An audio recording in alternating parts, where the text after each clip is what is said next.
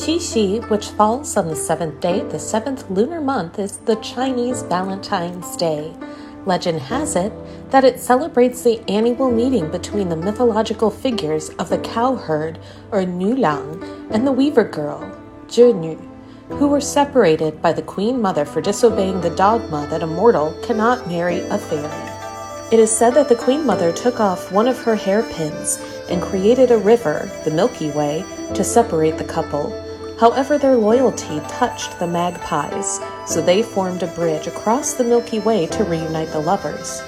The Queen Mother was touched by their undying love and later agreed that the two could meet once a year on the seventh night of the seventh month of the lunar calendar. This is how Qixi came to be.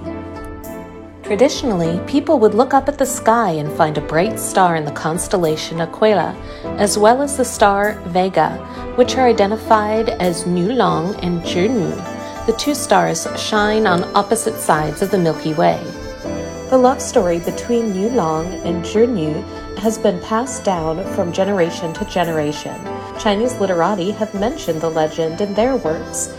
As it says in a classic poem, if love between both sides can last for a, why need they stay together night and day?